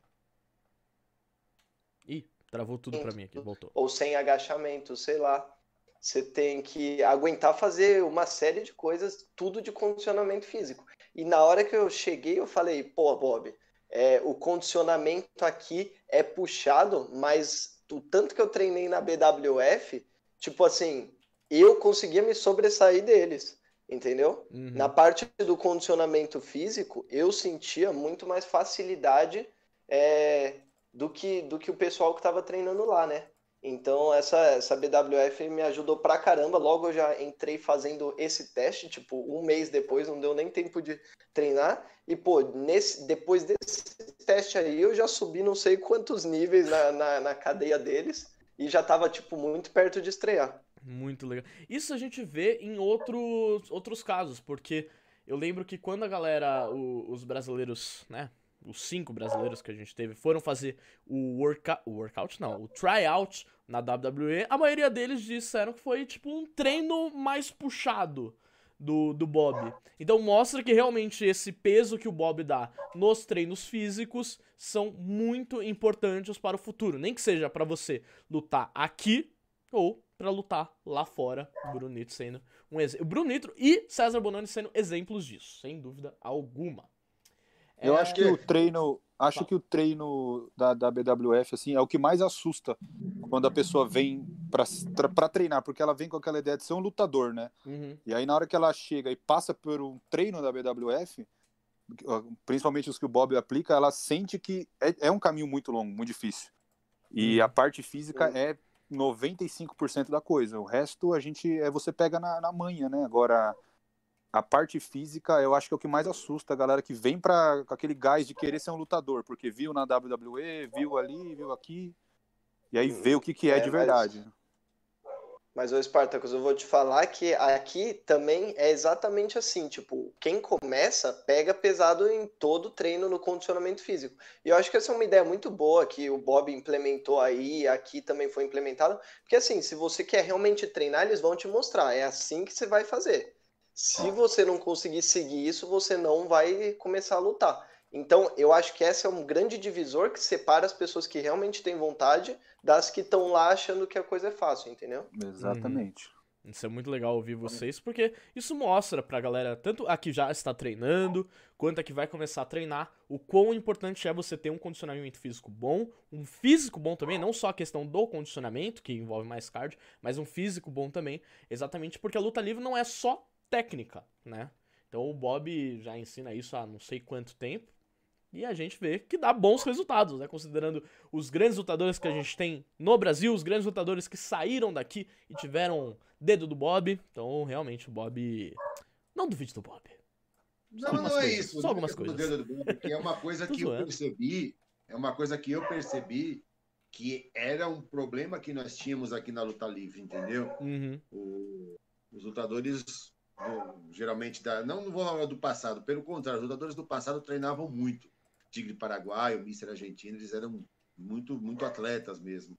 Mas teve uma época aí, na geração de 84, 85, até a de 96, que os lutadores meio que abdicaram desse negócio de treinamento pesado, essas coisas todas. Então os caras literalmente vou abrir o jogo, entravam no ringue para fazer o H, entendeu? Uhum. E, e, hoje a luta livre não, não, não, não dá mais para você fazer isso na luta livre. Infelizmente, se você pegar um show ou outro, você, você pega, vai, vou dar um exemplo, na, na WWE, o Big Show hoje faz só H, certo? Uhum. Agora, é, isso é uma coisa esporádica. Agora, se você hoje pegar e viver só em todas as lutas, fazer só esse tipo de evento, você a gente não, não, não vinga. Então, eu achei que teríamos que fazer essa mudança uhum. para a gente conseguir melhorar a qualidade da luta livre. E acho que foi o que aconteceu, né? Justo. Com certeza. Vamos passar rapidinho aqui pros comentários antes de voltar e mostrar os outros dois vídeos que separamos. O, o, o, o, é, travei? o segundo vídeo do Spartacus, que já passamos no segundo vídeo do Nitro. Uh, cadê aqui? É, o Colossus perguntou se você, Bruno, já aprendeu a fazer o Chain Wrestling, né? O Catch Wrestling ou tá sofrendo? E comenta sobre os treinos das cartas que vocês fazem aí. Fazer esse treino das cartas é bem famoso no mundo todo. Né? Se você for procurar pelas aulas do professor Carl Gott, também conhecido como Kamisama Gott, que treinou alguns dos maiores nomes da, da história do Pro Wrestling, ele fazia essa história das, das cartas e é mais complicado do que a gente faz hoje em dia, porque ele era exigente. Mas diga aí, Chain Wrestling, cartas, como tá sendo? Bom, então, o, o próprio Team Wrestling ainda é uma dificuldade enorme para mim, mas é, é um, é, um, negócio que eu já peguei praticamente todo o básico dele. Então, assim, transições básicas de Team Wrestling já tá tudo aqui na cabeça, porque não uhum. tem outro jeito, você tem que você tem que memorizar, ou então você não vai conseguir sair fácil dos negócios. Sim. Mas não é, nunca foi meu estilo, né? Eu, eu sempre tentei é, misturar um pouco, bastante do estilo brasileiro com algumas técnicas dele aqui. Agora, é, é o que eu ando fazendo ultimamente. O chain wrestling, normalmente eu uso um pouquinho no começo da luta, porque mesmo porque você tem que saber, porque alguns lutadores são muito técnicos. Uhum. Então, é, é isso, assim, a gente tá aprendendo cada dia mais, é uma coisa que eles focam muito aqui, eles, eles pegam muito pesado com, com o próprio Team Wrestling, o tempo inteiro no final do treino a gente tá é, fazendo isso, tipo, joga o pessoal no ringue, 10 minutos, tag in, tag out, entra cada um e vai fazendo os chaveteios. Então isso é um jeito muito fácil da gente, da gente aprender cada dia mais e você fica espantado com, com o que uma galera aí consegue fazer. Uhum. Mas é isso, já, já peguei o básico. E falando do. Ele perguntou aí dos treinos. Os tre... Uhum. Tem treino aqui que é realmente complicado. Eles normalmente, eu tava falando das cartas aí, um dos treinos que a gente tem é pegar um deck inteiro de carta, um baralho, é, com 52 cartas, uhum. e, e é assim. Com os Jokers juntos, é, certo? Sei lá. Com os Jokers, exatamente. Uhum. Pegou, sei lá, é, a carta é, de, de ouros, você vai fazer, sei lá, flexão. Pegou a carta de espadas, vai fazer agachamento. Pegou a carta de paus, vai fazer, sei lá, pular com agachamento. Só que os agachamentos ainda são dobrados. Então você pega o número da carta e faz a repetição. Então, sei lá, tirou 10, 20 agachamentos, entendeu? Uhum. E eu não, não, não tô com a matemática aqui, mas se você multiplicar, acho que somar todos os números é, é. do baralho aí dá não, muita é um coisa. Ridículo. É um número gigantesco. E é, é e, né? e, é um treino que realmente mata mesmo, assim. A uhum. gente às, às, vezes até compete entre a gente para ver quem consegue fazer o baralho inteiro em menos tempo, assim. Mas normalmente leva uns 20 minutos sem parar, sem nenhum descanso. Uhum. O, vocês fazem o, o JC11, o QC12 e o KC13 ou vocês fazem é, tudo 10? É. Não, não. O, fazem, não até, é vai assim. até. Não, é porque eu já vai vi... até o 13 uhum. e ainda você pode dobrar. O, ah, o tá. I, se eu não me engano, é 20. O então é 20. dobra ele e fica 40. Que beleza. E o Joker é algum, é algum exercício diferente, não é? Um bagulho assim? É, sempre assim, por exemplo, o Joker pode ser, sei lá, vai todo mundo pro ringue e começa a ficar pulando e, e descendo do ringue, assim, coisas assim. Nossa. É, realmente... Isso é um ótimo exercício para quem fa... é, para fazer em casa, por exemplo, o Matheus Nitro falou que ele tá fazendo em casa. Então, se vocês não sabem, vocês podem ouvir como o Bruno fez. Tem outras formas de você fazer também, você procura na internet, mas é um exercício. Cara, só precisa de um baralho. Às vezes você baixa o aplicativo de baralho no celular, você consegue. Então, assim, você quer fazer exercício em casa, esse é muito difícil e esse é muito bom. Uh, então, agora vamos voltar aos Spartacus e vamos passar um vídeo dele onde ele fica de igual para igual com ninguém mais, ninguém menos que na época, né? O rei do ringue, Toco, o Infernal. Bora lá. Avantajado, um lutador forte, treina muito, tá bem preparado. O Togo agora pegou de igual para igual ali, hein? É, o olha lá, você viu que mediram forças ali, Marcão? E olha, parece que nenhum foi pro chão, olha lá. Agora vai o Sparks, tentou derrubar o Togo, usou da bola, veio na pancada e olha, ninguém quer cair, ninguém cai. Quero ver aí quem vai aguentar tanta pancada desse jeito, olha lá. Deixou o corpo, veio por baixo agora o Spartacus, agarrado agora na linha de cintura, agora pegou de novo, vamos ver. Ih, rapaz, pesado, lá, Marcos. Né? Bate pesado. O Spartacus, ele, ele é força bruta total ali, mas o Toco tem experiência. É aí que mora o perigo. Vem o Toco pra cima e o mediador vai fazendo um bom trabalho. Não pode invadir o ringue mesmo ali, o Adam Black. É, tá o Adam Black tá querendo entrar, tá querendo entrar. Dois. Olha lá. E agora tá não pode. Eu esqueci de colocar pra ficar em loop, mas ok, vocês viram aí é, essa parte da luta que foi o Spartacus e o Adam Black contra o Toco. Lembrando que nesse, nesse dia era para ser Toco contra o Death Rider, para ter a, a, revanche, porque teve o torneio do, do Cinturão Rei do Ring, essa foi a final. O Toco venceu, o Ace voltou, atacou o Toco, levou a rivalidade que foi concluída lá na Noite dos Campeões, Toco como campeão e falou: Eu vou dar uma chance pro Death Rider. Só que o Death Rider teve uma lesão no dedo. Então, o gerente geral do Sulks na época, a Tuareg falou: ok, então você vai enfrentar dois dos meus Hulks. E aí foi essa. Foi esse o combate que eles deram um belo sufoco, mas não deu. Toco. Toco era o rei do ringue, Toco um dos lutadores. Um dos grandes lutadores veteranos que a gente tem, um dos grandes lutadores que a gente tem no geral, né? Eu gosto muito do Toco, devo admitir, mas ele não gosta muito de mim, é uma pena. Então diga, Spartacus, como foi toda essa época aí da, da divisão dos Hulks com o gerente geral, a rivalidade que vocês tiveram contra o Fura, que acabou naquela luta 5 contra 5. Eu quero que você fale um pouco da sua experiência. É, cara, essa foi a, a primeira grande história, né, que a gente ficou envolvido no, no dos Hulks assim. É, essa luta em si não era para acontecer, né? Foi uma substituição. Nós enfrentamos é, o, o Tuareg tinha três escolhas, né? Entre eu, Adam Black e o Leone. E aí ele colocou eu e o Adam Black. Acho que essa foi, sem sombra de dúvida, uma das melhores lutas que a gente já fez, dos Hulks, assim, com o Toco. Lutar com o Toco, cara, é, é uma aula. Tanto você marcar com o Toco, você, enfim, é, não tem uma coisa melhor. Eu falo assim por experiência, porque eu já lutei com o Toco de todas as formas, individual, com dupla, enfim, tudo. E a gente não, não conseguiu vencer. E aí a gente seguiu né, a, a história onde o Tuareg queria né, fazer um, um monopólio aí da divisão. Uhum. E a gente venceu, né? A 5 contra 5. É... E o Fúria voltou né, a ser um Hulk, que ele devia manter sendo um Hulk. Mas... Sem o cinturão, no caso, né? Sem o cinturão, ele perdeu o cinturão e voltou a ser Hulk. Porque ele devia nunca ter saído, né? Sempre ficado como Hulk. Mas. Ele tá no chat, viu? Fica esperto. Não, o Fúria não sabe que não dá. Com ele não dá. E aí, a gente. Essa foi, assim, uma, uma história legal, um desfecho bacana. Acho que é, toda, tudo envolto ali da história foi muito boa. Foi uma experiência uhum. muito bacana pra gente, como lutador, assim, de estar tá envolvido numa grande história como essa, né? Que foi bem longa. Uhum.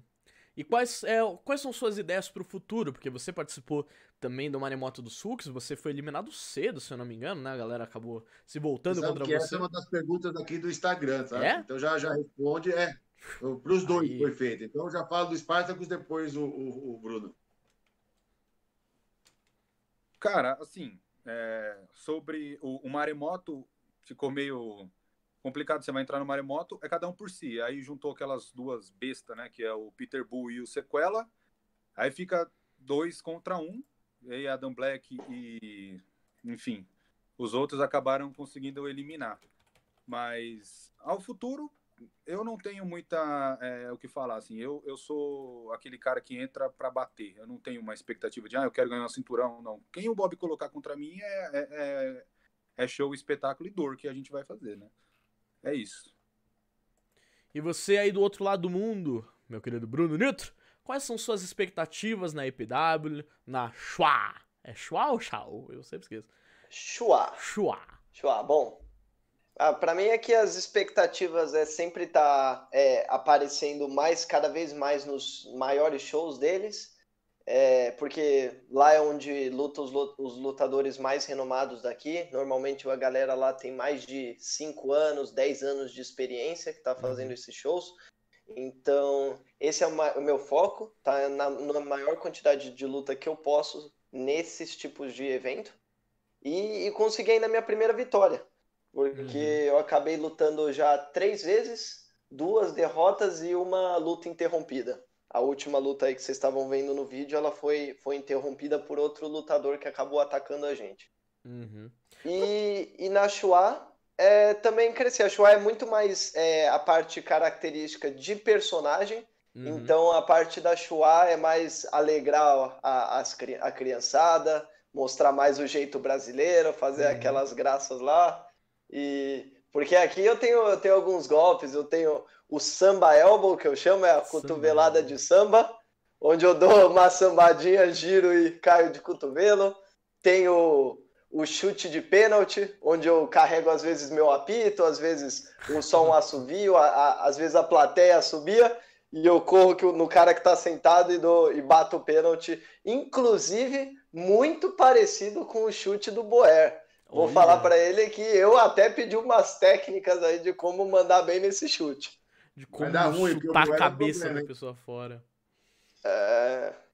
A propósito, Bruno, você fez uma luta. Eu, eu vi você postar no Instagram que era uma luta com.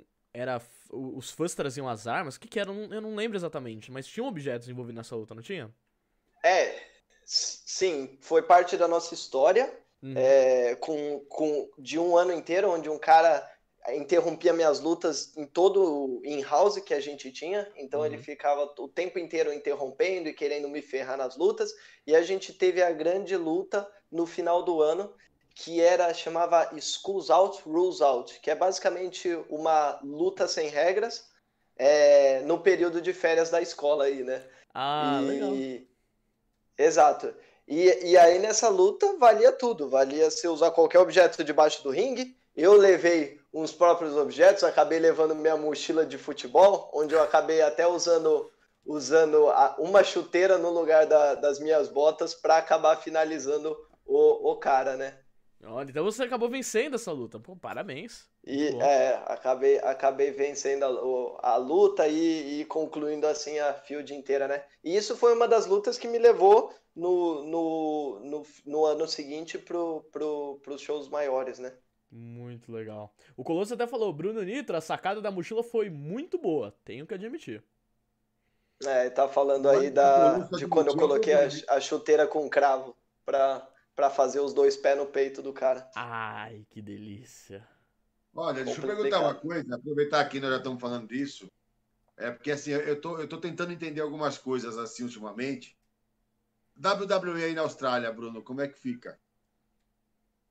É, pra, como assim? Você diz para Como é que o público, né, é, em relação à luta livre, é, como é que é a relação das empresas que você participa com o WWE, não em relação se eles têm contato ou não, mas é, se há comparativos, é, se existem grandes ídolos aí da WWE como tem aqui no Brasil, eu queria comparar um pouquinho com o Brasil. Sim, então, é, comparado eu acho que com o Brasil, aqui a diferença é que a galera eu acho que se espelha muito mais na WWE. Então, quando você pega a parte do chaveteio, alguns tipos de técnica, é muito mais espelhado no que é de fora. Eu acho que o Brasil desenvolveu muito uma técnica própria e, e mantém uma cultura que é muito legal. É, enquanto a Austrália, eu não acho que a Austrália tenha um, um, um passado tão grande quanto o Brasil teve na luta. Uhum. Mas de uns anos para cá, é, de uns provavelmente desde que a, a BWF foi criada, acho que em, em, de 20 anos para cá aqui na Austrália a luta cresceu demais e, e agora é, do, dos últimos anos eles estão mandando bastante lutador lá para a WWE, inclusive o, o Damian Slater que foi que foi um dos que participou do Cruiserweight Division Uhum. É, a divisão dos, dos pesos leves, né? Sim. Então. E, e, e tá sendo um grande olho, é, tá sendo uma. Um, o pessoal tá olhando bastante aqui para a Austrália. Inclusive, o, o pessoal da Progress, o Pete Dunn, veio aqui lutar na nossa empresa. É, eles fizeram um EPW versus Progress. É, e a gente costuma trazer bastante gente que está nas indies, não exatamente na WWE agora, mas o pessoal que está nas indies vem bastante lutar aqui. Então a gente teve o, o TJ Perkins, TJ é, Perkins. no ano passado.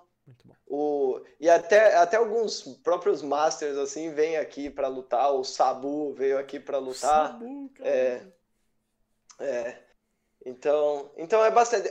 Eu acho que o fato da Austrália falar inglês e ser um país também de primeiro mundo, eu acho que a facilidade que eles têm de comunicar e trazer pessoal acaba sendo muito maior, né? Uhum. É, se você for parar pra ver, como você mesmo disse, a Austrália, eu vou puxar a Nova Zelândia junto nessa, eu tenho certeza que se tivesse algum australiano vendo, ele estaria me odiando nesse exato momento, mas tanto a Austrália quanto a Nova Zelândia têm exportado grandes nomes. Então a gente teve o, o Buddy Murphy, que era o Matt Silva na época, o Adam Brooks, Jonah Rock, Robbie Eagles, é, quem mais que eu lembro? É Tony Storm, só que aí tem aqueles nomes que acabaram estourando quando foram pro Reino Unido. Então temos Tony Storm, temos Travis Banks, temos Kyle Fletcher, Mark Davis, mas é muito legal ver que exatamente como você falou, pelo fato de falar inglês e ter essa conexão da, da Inglaterra, a Austrália já foi colônia e tal, tem muitos australianos e no, ne, é, neozelandês, neozelandês que vão. É. é, tem. Falaram, o Peter Booth também falou que tem as Iconics. Eu acho que é só Peyton Royce, né? Billy Kane não sei se é. Não lembro, pelo menos. Mas as é. Iconics é. também. Então a gente tem muito as nome. Duas, as duas são as duas são. Então, é, tem toda esse, essa exportação de, desses ah, dois não, países não, pro. O, o, o, é eu, eu acho que o é canadense. É, só, acho que é só Peyton Royce. Acho que a é, Billy Kane não é. Mas tem essa exportação do, da Austrália e da Nova Zelândia pra Inglaterra e muitas vezes também pros Estados Unidos. E é muito legal ver. O Jonah Rock tá fazendo bastante sucesso, eu só não tô lembrando qual era o nome dele. É. É. É alguma coisa Reed, se eu não me engano. O, o Jonah Rock veio da, da empresa de Melbourne, se eu não uhum. me engano. E ele tá. E, e, ah, o Jay White ele, é, ele, ele, é um grande lutador. Ele veio, ele veio lutar, veio lutar aqui na EPW no ano retrasado, eu acho.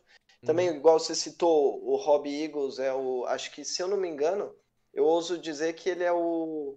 Tipo, é, é o nome da Austrália, entendeu? Agora. Olha. Tipo, a gente fala bastante de, de Damien Slater, fala bastante de, do pessoal que tá indo agora, mas eu acho que se você pegar o Robbie Eagles, ele é a galera que mais se espelha nele, o que tem mais contatos, assim, e, e o cara é sensacional mesmo. Eu já, ah, já tive o prazer de, de treinar com ele. Que legal. Ele é incrível. Só mais uma coisa, aí o é público aí curte WWE? Uh, o público. O que, Bob? Se o público curte o WWE. Ah, sim, bastante. Aqui, aqui eu, não, eu, eu acho que não é tão forte igual nos Estados Unidos, ou nos Estados Unidos, México, não vai ser tão forte assim. Mas é, é o que eu disse, como talvez a facilidade da língua, a galera acompanha bastante, então todo mundo aqui sabe é, o que é WWE. Coisa, eu não sei aqui quem assistiu o Raw de segunda-feira, mas se você pegar o card do Raw de segunda-feira, dá desespero. É. Não nem lembro qual foi o card. É, o SmackDown é, eu particularmente... Eu particularmente já deixei de já deixei de acompanhar a WWE faz tempo, não faz muito, não, tô, não faz eu tô, muito meu obrigado a acompanhar agora por causa do Tuquinha, cara. E assim, eu vou te falar, quem assistiu o Raw segunda-feira teve que ter estômago, cara. O SmackDown não. O SmackDown ontem foi show de bola, né? Inclusive o, o, o, pessoal, o menino ganhou lá do AJ Styles, né? É o Jeff Hardy. É, o Jeff Hardy para alegria do corvo, mas Mas eu vou te falar, cara, o de segunda-feira, se você pegar o card, pega o card e dá uma olhada, tu fala, meu Deus. Uhum. Né? Mas tudo até bem, né? Queria até fazer um shout-out aí, recomendação para vocês. Assistam a promo do Pat McAfee contra o Adam Cole, da luta que vai rolar hoje mais tarde, porque aquilo mostra que você não precisa. NXT, né? No NXT, maravilhoso. Aquilo mostra que você não precisa estar no mundo da luta livre para saber fazer uma promo. Você só precisa saber Sim. falar bem. E, cara, o Pat McAfee naquela promo foi espetacular. Eu falo um pouco assim porque eu sou muito fã de futebol americano. Mas ainda assim, não, como ele falou, foi espetacular. Pat McAfee é Colts. O Rafa Luke falou, Rafa torce pro Colts. Tadinho do Rafa, vai ter que. Tá, Philip Rivers. Tá bom. Então vamos lá. É, agora, Bob, vamos passar para as perguntas do Instagram, porque, né? Não, mas tem, é, na realidade eu tô com, com a internet minha aqui, não sei o que aconteceu. Ah, tá. Mas eu tenho algumas de cabeça aqui e que eu guardei uma daquela foi que você fez, né? Do uhum. futuro deles que eles pretendem para lutar livre, para o futuro da, deles. Então só um minutinho. E aí... Vai falando que eu tenho que resolver um bagulho muito rapidinho. Desculpa. Tá, pelo tchau.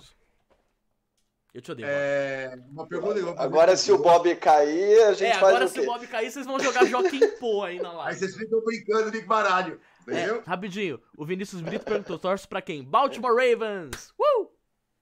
Ai, meu Deus do céu. Não façam isso em casa. É... Não, uma das perguntas que vieram é justamente golpe favorito. Qual o seu golpe favorito, Spartacus? O que você gosta de aplicar? Ah, eu qualquer golpe que seja de arremesso, eu adoro. Eu gosto muito de aplicar roda gigante, é, slam. Eu gosto de golpe de impacto, assim. Todos que sejam de impacto, assim, eu gosto. Mas o seu golpe específico? O meu final é o F5, né? F5. É. E você, Bruno? Seu golpe, seus golpes favoritos? Tesoura. Tesoura, sem sombra de dúvidas. Ah, o meu preferido, eu tento incluir em absolutamente todas as minhas lutas, pelo menos uma, porque a galera aqui não é muito acostumada, então não posso dar 16, né, Boer? É, mas, segundo o, o Drap, o Drap com certeza é o segundo, também tento incluir sempre que eu posso. É uma coisa aqui que eu vou dizer que, que eu sou um dos melhores caras que dá Drap aqui, inclusive a, a, acho muito devido ao Bob Jr., de forçar a gente a dar Drap todo santo treino. E, e, eu, continuo, eu continuo fazendo aqui bem melhor que todo mundo, eu acho, humildemente falando. A gente falou quando você foi para aí, até nós conversamos uma vez, eu falei isso para você, né? Eu falei, olha, você pode fazer o que você quiser, aprenda tudo o que você tem que aprender, mas não deixe de lado esses golpes tradicionais do telecat, porque isso daí vai ser um diferencial para você lá na frente, né? E eu acho que até eles estranham, né? Quando você fala, tesoura, tesoura, tesoura, e drop, drop, drop, mas é. Muito bem, porque esse vai ser um diferencial. Deixa eu ver outra coisa. É. Peraí. Vamos ver. Ah, outra coisa que ele perguntou: golpes que você gosta de assistir, que você gosta de ver alguém aplicar. Fala, Esparta. Ah, eu acho assim, do que eu vejo, eu gosto do Bruto Driver, do Max Miller, diga-se de passagem. Acho que é um dos golpes mais bacanas, assim, visuais de ver. E o final do Toco, que eu não sei o nome, que é, graças One a Deus... Winged Demon. Esse golpe aí é muito bom. E de, de, de fora, eu acho que um golpe que é muito real e eu gosto é o Claymore Kick do McIntyre, né? O campeão do, do Raw. É muito, eu acho muito, muito real. Acho muito, muito real. real. É, eu até, gosto... Ele é até feio, plasticamente falando, né? Sim. Ele é uma coisa meio assim. Mas é. depois que você passa a entender o golpe, ele é bem real mesmo. Queria dar real. uma opinião até aqui, eu gosto do Claymore Kick, Não. mas se você for ver o Sick Kick, que é o mesmo golpe, com outro nome, feito pelo Roderick Strong, meu irmão, o, às vezes nem pega na cara, às vezes pega no peito, mas pega no peito e o corpo do cara vai para trás, porque ele fala assim, eu vou tatuar uma coisa no seu peito, e é maravilhoso. Ro Roderick Strong, que homem incrível. E aí, Bruno, um golpe que você gosta de ver ser aplicado? Ah, honestamente, eu sou muito fã de qualquer golpe aéreo. Todo golpe que você envolve cara voando assim, eu sempre, sempre fui muito fã. Então, pode colocar qualquer golpe da, da terceira corda, pode colocar Shooting Star Press, pode colocar Swanton Bomb, pode colocar o, o Double, double Tap Spiral do, do Ace. Isso. Tá, tá excelente. Então, eu sou muito fã de qualquer golpe assim que venha, venha, venha dos ares, eu diria. E agora, Pra, eu, eu, eu, gostei desse. desse é, que ele, ele, mandou uma outra pergunta, as perguntas todas relacionadas. Um golpe que você gosta de levar? Levar. Vai lá, vai lá Spartacus. Todo mundo, ah. vai lá, Spartacus. Você que leva bastante golpe. Ah. Olha, o que eu não gosto de levar é tesoura. Não. Aí, tá vendo, pai? que que é Agora, isso, hein? Ah, cara, é complicado. Agora, eu gosto de levar choke slam, por exemplo. Eu acho que eu subo bastante e a queda é tranquila. Solta, aí, Bruno? É, eu acho que eu acho que slam tá entre um dos meus preferidos para levar também. O do Toco era sensacional, adorava uhum. levar o choke slam dele. O Power Bomb também é um golpe que eu gosto muito de levar. Eu sinto que tem, tem um impacto gigante assim. E golpes que eu não gosto de levar são drops também, porque quando o cara fala que vai dar um drop, eu fico, cara, mas você sobe. porque levar drop no estômago, todo mundo já passou por isso, né? Hum. Propósito. Uma pergunta legal aqui. Pera, antes de você uma... falar, Bob, você tava falando de que Oi? você gosta. Rapidinho, Bob. O Bruno falou que ele gosta de golpe aéreo. E eu queria perguntar especificamente sobre um. Você gosta daquele dropkick que o Rob Eagles faz, que ele sobe na terceira corda e ele vai na perna do adversário? Manda sua pergunta no Instagram, Francesco, que eu Não, faço. não, eu, eu, eu mando no programa, eu posso fazer a hora que eu quiser. Chupa, Bob! Não, eu, eu, eu, eu acho diferente, para ser sincero. Tipo, uhum. um golpe que, que você, não, você não vê muito, muito por aí, né? Mas então, como assim, eu acho que como é um golpe, tipo, criativo, eu acho que é válido, entendeu? Não tá entre os meus preferidos, mas eu acho, eu acho bem legal, na real, porque, porque é criativo. Justo. Bob Júnior, fica à vontade. Uma inspiração. Um lutador que você se inspira. Eu, olha, fora, é, essa é difícil de pensar, hein? Essa ah, é complicada. Um aqui no Brasil e um não, fora. Lá fora todo mundo sabe, pode falar. Aqui no Brasil, depois que eu comecei a me aprofundar um pouco mais na luta livre brasileira e assistir um pouco mais, eu acho que assim, eu não tem cara mais fã do Knockout Jack do que eu, assim, acho gostava, eu gosto de, de cara que bate, né? E quem bate mais com o knockout? Aí ele bate. É, é não tem. Bate. Acho que é ele o que mais bate aqui. E lá fora, o Lesnar, né? Pra mim, assim, eu gosto de lutas que pareçam reais, né? E acho que ele é o que hum. melhor faz isso. Assim. E aí, Bruno? Bom, acho que aí, acho que aí no Brasil, acho que nunca foi segredo para ninguém. Eu sou fã pra caramba dos golpes do Ace, acho sensacional. Uhum. Tipo assim, não, sensacional. Eu não sou, eu não, eu... é verdade. Desculpa aí. Bom, é, gosto, gosto bastante dos golpes dele. Inclusive, não é muito meu estilo, tipo, tá dando tanto mortal assim, mas o fato de quando ele usa as cordas é, é a minha parte preferida. Então, o jeito que ele usa as cordas é uma, uma coisa que eu me espelho bastante. E acho que lá, de, lá fora, o, sem sombra de dúvidas, o Shawn Michaels sempre, sempre foi a maior inspiração para mim. É muito mais pelo, o, pelo registro de golpes do que pelos golpes em si. Uhum. E, e, o próprio carisma, que eu não vou te falar que é um carisma forçado, entendeu? É um carisma que faz você gostar da pessoa sem ela estar tá forçando você para gostar, entendeu? É, é um jeito natural de, de, de puxar o público. Então sempre vai ser, a minha maior inspiração vai ser o Shawn Michaels. Justo. Ó, oh, o Colossus perguntou uma coisa legal.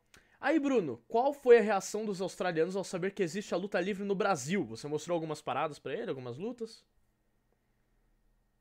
realmente no Brasil ninguém conhecia é, a luta livre, ninguém sabia é, que tinha. Todo, todo, mundo sabe que tem, tem na América Latina como um todo, eles sempre acharam que era parecido com, com o México, então eles, uhum. eles são conscientes de que existe a América Latina como né? luta livre. É, exato. Mas eles não têm muito conhecimento específico de cada país. Inclusive, eu acabei mostrando é, é, vídeos do, do Ted Boy Marino pro, pro Damon Slater, que foi na WWE. Eu falei, olha o vídeo desse cara aqui, o que ele fazia no, nos anos nos anos de ouro, né? Mostrei que tava em preto e branco, tipo, não tem como você não entender a idade daquele vídeo, né? É uhum. relíquia. E, e os golpes que ele fazia, o cara ficou, tipo, de boca aberta, falou que que é isso? Tipo, não existia, como é que ele fazia isso? Eu falei, é, exatamente. Muito legal. Bob, tem mais alguma pergunta ou vamos para o momento portal não, da luta livre? É, nós já fizemos ao longo do programa, a maioria das perguntas já foram respondidas. Justo. Na verdade, antes do momento portal da luta livre, Bob, você pediu para, seu, para eu separar uma foto, certo? Então, ah, vamos sim. lá falar é. sobre ele, o grande Diabo Loiro. É, Diabo Loiro, depois passou a ser Rurik, e hoje fazem 10 anos que ele faleceu. Uhum. É, eu estava. É uma data até muito importante para mim e para o Rurik, porque no dia que ele faleceu, nós fomos lá no hospital se despedir dele e fomos fazer uma luta no montanha. E parece que ele esperou a gente sair para ir lutar, para ele poder descansar, porque está sofrendo bastante. Então, não podia deixar passar batida essa data, não, porque é uma data importante não só para mim, quanto para o Rurik, mas para a luta livre nacional, porque era um cara muito importante para todos. Então, não podemos deixar passar em branco. Não é uma coisa legal, não é uma coisa festiva, mas também não podemos deixar passar em branco, né? Uhum, sem dúvida alguma. Que foi um grande lutador, acabou tendo um filho um também é um grande lutador, seu grande amigo. É um grande amigo. Foi um Com grande certeza, amigo, viu? Não, muito, muito legal isso. É uma pena que ele tenha ido tão cedo. E agora indo para o portal da Luta Livre, o momento portal da Luta Livre, vamos para isso aqui. Vocês muito bem sabem o que, que é. É o Thunderdome da WWE, que é uma forma que a WWE encontrou de colocar os fãs para assistir os shows, mesmo que isso não seja possível por toda por todo o caso do coronavírus. Lembrando que isso já foi utilizado, está sendo utilizado na verdade na NBA, porque a NBA acabou fazendo uma bolha em Orlando então todos os times e todos os jogadores estão lá, isso para diminuir o risco de infecção. E nas paredes, as paredes da quadra, na verdade, são um grande visor onde tem as pessoas assistindo é, como se fosse assistindo ali ao vivo. A WWE aparentemente viu que era uma boa ideia. Deve até ter ligado para os caras da NBA, porque como eles estão fazendo shows deles, eu não sei se eles ainda estão fazendo show em Tampa. Não sei se esse está sendo em Tampa também. Mas a Disney, a, a Disney fica em Orlando, então deve ter dado uma ligadinha e tal coisa que não vai não está acontecendo na MLB, que é de beisebol, e não vai acontecer na NFL, pois as duas não tão, não estão em uma bolha, né? É, vai ter a questão, tem toda a questão um de viagem. Alto, né? é, oi? É um investimento muito alto. É um investimento muito alto e pra, não, não vai dar certo, isso não vai acontecer, infelizmente, com a MLB. A propósito, a Liga de Beisebol está passando por problemas é, relacionados a coronavírus e é esperado que a NFL também vai, vai passar, assim como a Liga de Futebol aqui do Brasil. Então, momento portal da só luta. Para constar, Diga. Só para constar nessa sua informação, que a NFL não tem nenhum caso de coronavírus. Nenhum. Atualmente. É, já, já tivemos não. alguns casos, a gente teve. Sim, sim, é... Não, tô falando depois que eles tomaram essas providências, sim. e além disso, estão utilizando um dos testes mais baratos do mundo. Eles uhum. conseguiram um teste muito barato, então provavelmente a maioria dessas ligas que estavam com certas dificuldades vão começar a sentir uma certa facilidade. Agora Sim. tem uma disparidade aí, porque a, a EW anunciou um evento Isso. público. A EW, a EW anunciou um evento com público. O Tony Khan é, divulgou que ele já estava estudando os eventos da Game Change Wrestling, que é uma empresa indie que estava fazendo show com público, e se eu não me engano, de uma outra empresa também.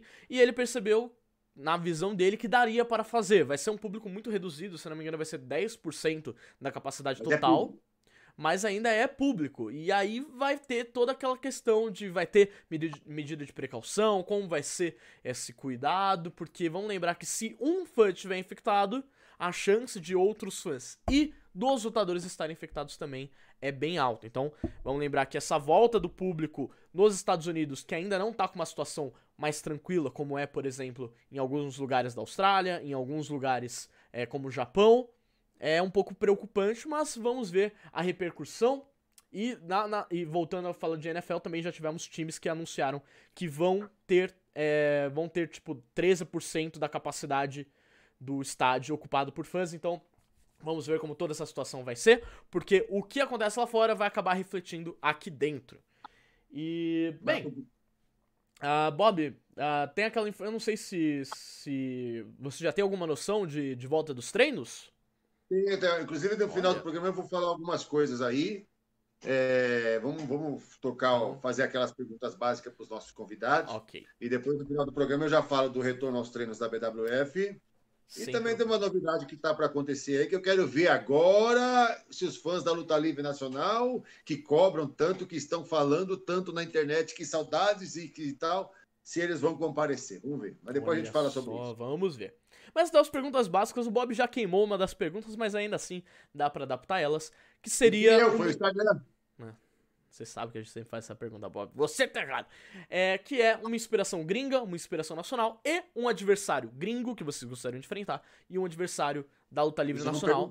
É isso, não perguntou, né? Você queimou meia pergunta. Então eu quero que vocês digam quem vocês gostariam de enfrentar do Brasil e quem vocês gostariam de enfrentar de fora.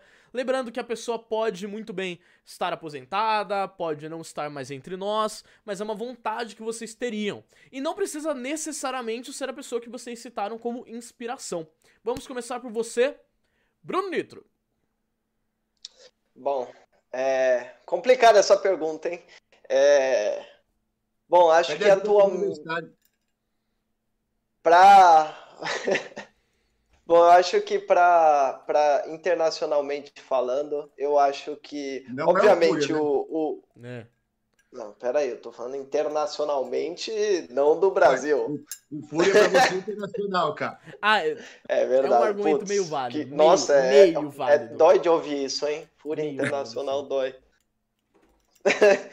não, bom, mas é, eu acho que mesmo o, o Shawn Michaels sendo minha inspiração, eu acho que não rolaria muito uma luta contra ele, porque eu não gostaria de fazer é, é uma luta face versus face contra ele, mas eu acho que contra o Taker seria, seria uma luta ó, espetacular. Então, eu acho que eu acho que ele mesmo ele sendo um face, eu acho que seria um, um base, um base sensacional para mim.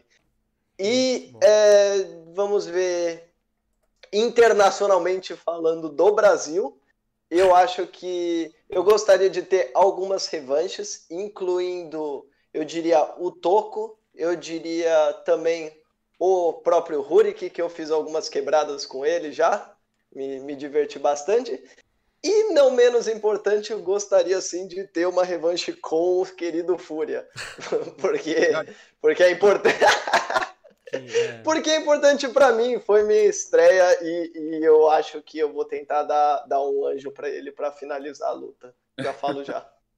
Muito bom. E, você, e dessa vez acho que ele pega, hein? É, se pá. Vamos ver se. Eles estavam falando assim, nossa, até hoje o Fúria tá procurando o anjo.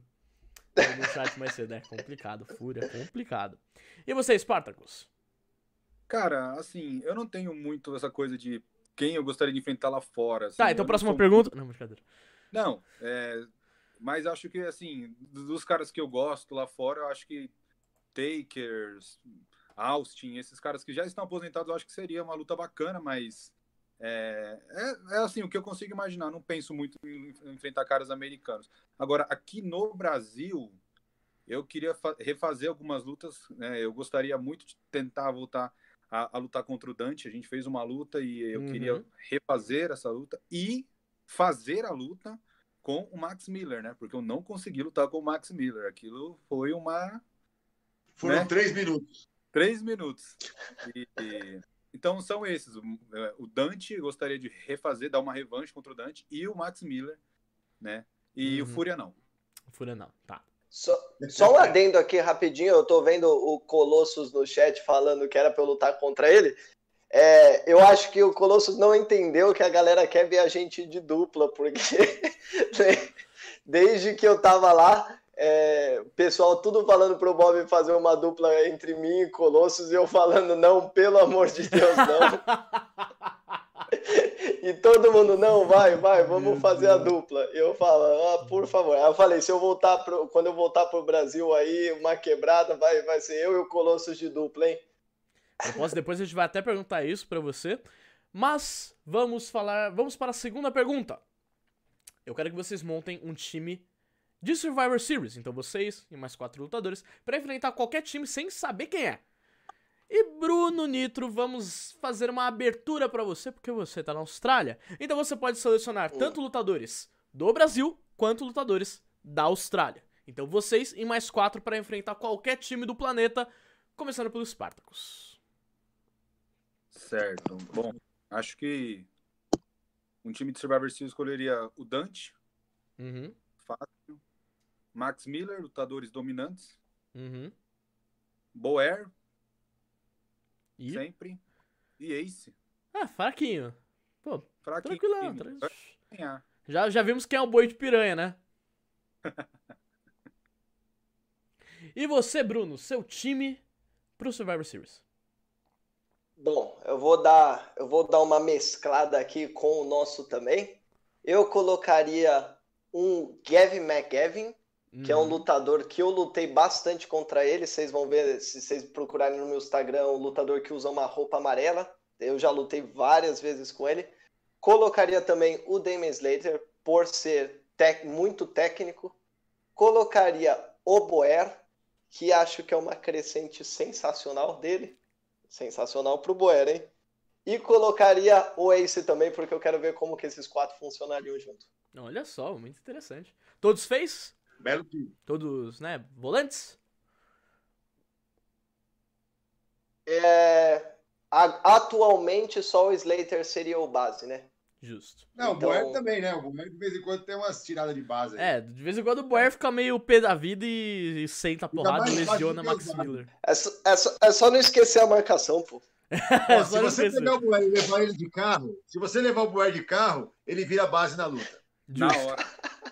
Justo. Ah, bom, então pode ser. E agora, Nitro, a gente quer saber. Você estava planejado para vir para o Brasil, né? Mas infelizmente tudo que aconteceu não deu certo. Tem alguma ideia de quando você vai voltar para sua terrinha natal e quem sabe passar para lutar um pouquinho? Exatamente, era para ser, era para ser uma, uma surpresa aí e o corona acabou estragando tudo, inclusive abril, ouso, né? é, ouso dizer que muitos não sabiam aqui, muitos da luta estava conversando só com o Bob. Mas quem sabe a passagem continua comprada, não foi cancelada. Hum. Então, então deixa aí esse mistério de quando as fronteiras abrirem, o dia que eu vou aparecer aí. Vai aparecer então, do nada. Eu diria, eu diria que qualquer quebrada aí, quem sabe o Bruno Nitro, ou Mercúrio, porque se eu voltar, eu vou voltar como Mercúrio. Quem sabe ele volta, ele volta a aparecer por aí. Olha só. E uma pergunta: quanto tempo de viagem daí até aqui? É 24 horas? Então, aí depende, né? Eu comprei aqui a passagem mais barata, Just. porque se eu é, economizo em, em, combustível, eu economizo na passagem também, né? Então... Economiza em combustível. Aí ele, para, aí ele para em Dubai e gasta tudo no cassino. É.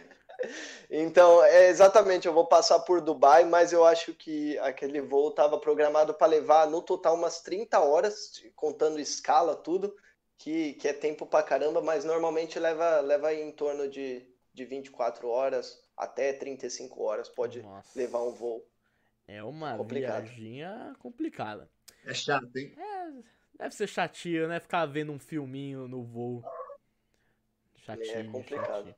Mas então, chegamos aqui, agora são sete e meia da noite ou seis e meia da manhã, dependendo de qual lado do, do planeta você esteja, e nós vamos fechar essa live e por isso eu, primeiro de tudo, queria agradecer vocês dois, muito obrigado pela presença, muito obrigado Spartacus, muito obrigado Bruno por ter não dormido direito para vir aqui, amanhã você mesmo falou que vai assistir o jogo da Champions, então Amanhã você também vai acordar cedo, porque a Austrália. É, tá...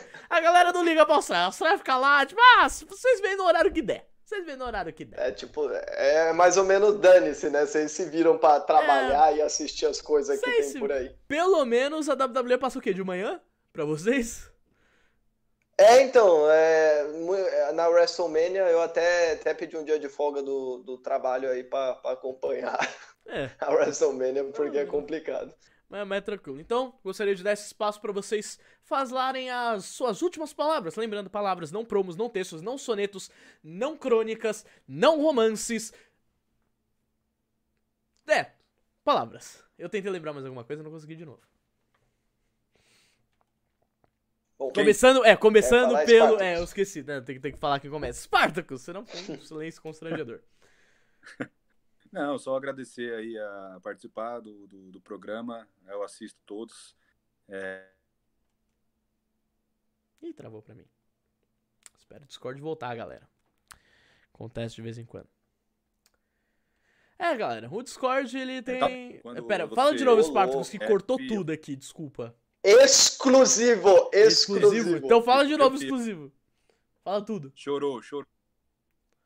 Chorou. Chorou porque a gente, a gente te considera um, um grande amigo e lutador Spartacus. fenomenal. Spartacus, cortou tudo. Meu, cortou tudo, a gente não ouviu nada. Aqui travou, não, eu ouvi assim, bom, e aí eu ouvi do nada, exclusivo, exclusivo. Eu, meu Deus, o que tá acontecendo? Eu falei que eu estava na luta, na última uhum. luta do, do, do, do Nitro, né, do Mercúrio. E assim como o Bob Júnior, eu também chorei na, na despedida dele, oh. porque é um grande amigo e, hum. enfim, é, a gente nunca não gosta, né, de, de, despedidas. E agradecer ao convite do Bob participar, muito bacana. E você, Bruno? Bom, queria agradecer a todo mundo que assistiu essa live, agradecer o convite por eu estar aqui. Eu sinto muita, muita, muita saudade de todo mundo que está aí, sinto saudade do clima da, do vestiário, sinto saudades da empresa como um todo. Foi, foi muito bom, como, como o Spartacus falou, tipo, a, a maior memória que eu tenho da BWF é, é eu estar tá me despedindo da, do pessoal virado assim para a plateia, e assim que eu viro de costas, é, viro para as minhas costas tá, tá o pessoal me aplaudindo lá ali, todos os lutadores alinhados. Eu juro que não esperava nada parecido assim. É, foi, a, foi a maior sensação lá de, de felicidade que eu tive com a BWF. Foi, foi muito gratificante ver, ver todo mundo, todo, todos meus amigos lá. E isso daí é só mais um até breve, porque, uhum. porque o tanto de felicidade que a BWF me proporcionou, com certeza eu vou eu vou estar tá dando as caras aí durante a minha carreira inteira, se possível. E, e é isso aí. É, deixo aqui o agradecimento para todo mundo, todo mundo que está acompanhando aí. Se quiser acompanhar também algumas coisas que eu estou postando, segue lá no, no Instagram, isso, Bruno tá Nitro. Aqui, ó. Aqui, ó. Bruno, Nitro, underline PW. E, e na minha página do Facebook, Bruno Nitro Professional Wrestler. Isso, muito bom. E antes de eu ir para dizer o, o, meu tchau para vocês, como diria o meu irmão quando o Bruno derrubou mostarda na bermuda dele, sai da minha casa. Agora, vamos para eu e o Bob. Essa aí, isso aí é até piada interna. Sai da minha casa até piada interna. Muito bom. Mas então, Bob, finalizamos mais um programa. Quero dizer, vamos ter algum combate. Oh, combate não, vamos ter um telecatch aqui nessa semana? Não, essa semana não, Beleza. porque a gente reprisou nas emissoras. Uhum. A semana que vem, para as emissoras, vai especial com o Max Miller. Bacana. Boa. É, vou aproveitar esse gancho aqui para responder até muitas perguntas que a gente recebeu aqui em relação à volta da BWF aos treinos.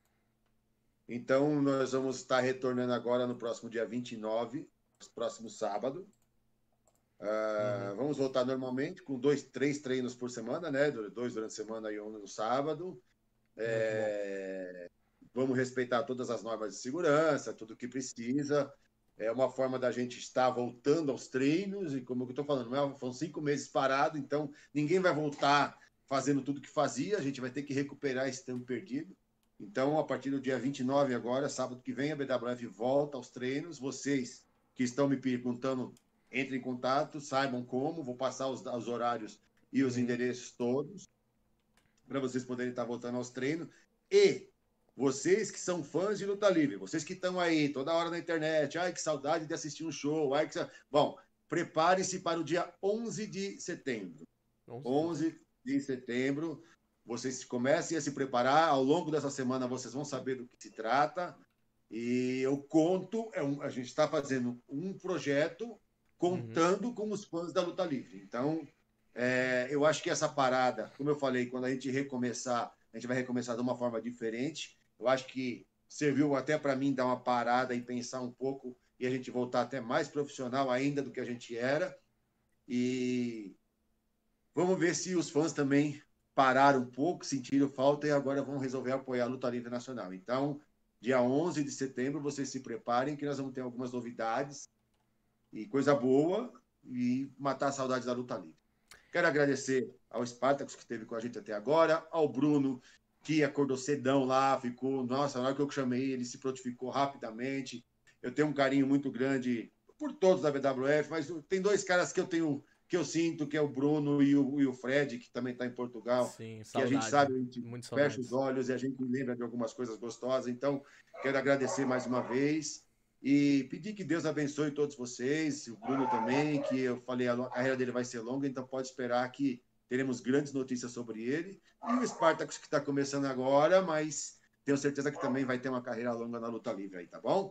Quero agradecer a todos que ficaram até aqui com a gente. Um forte abraço e fiquem com Deus. Isso mesmo, muito obrigado, Bob. Lembrando, antes de eu fechar aqui, que se você assistiu até agora e não deu like, vem aqui embaixo, dá o like, se inscreve no canal, ativa o sininho, pois nós temos, como dito, a gente tem o combate, a gente tem o telecat, às vezes até saem uns vídeos mais diferentões, então vamos ficar ligado. Também fique ligado nas nossas redes sociais. No Instagram é BWF Brasil com Z, não se esqueça, é com Z, porque é a forma gringa. E também no Facebook, se você procurar por BWF, não clique na Federação Mundial de Badminton, clique na Federação Brasileira de Luta Livre. E é isso, muito obrigado a todo mundo que assistiu aqui. É, semana passada eu infelizmente não pude estar por um compromisso. Mets conseguiu segurar muito bem a barra da forma que deu, então muito obrigado, Mets. E é isso, tenham uma ótima semana, fiquem com Deus e eu tenho que clicar aqui na intro pra fechar. Tchau. Quer dizer, fui! Era assim que eu fa... É assim que eu fecho. Eu tô confundindo tudo. O que vier pode bater de frente. Os filhos teus não foge a luz.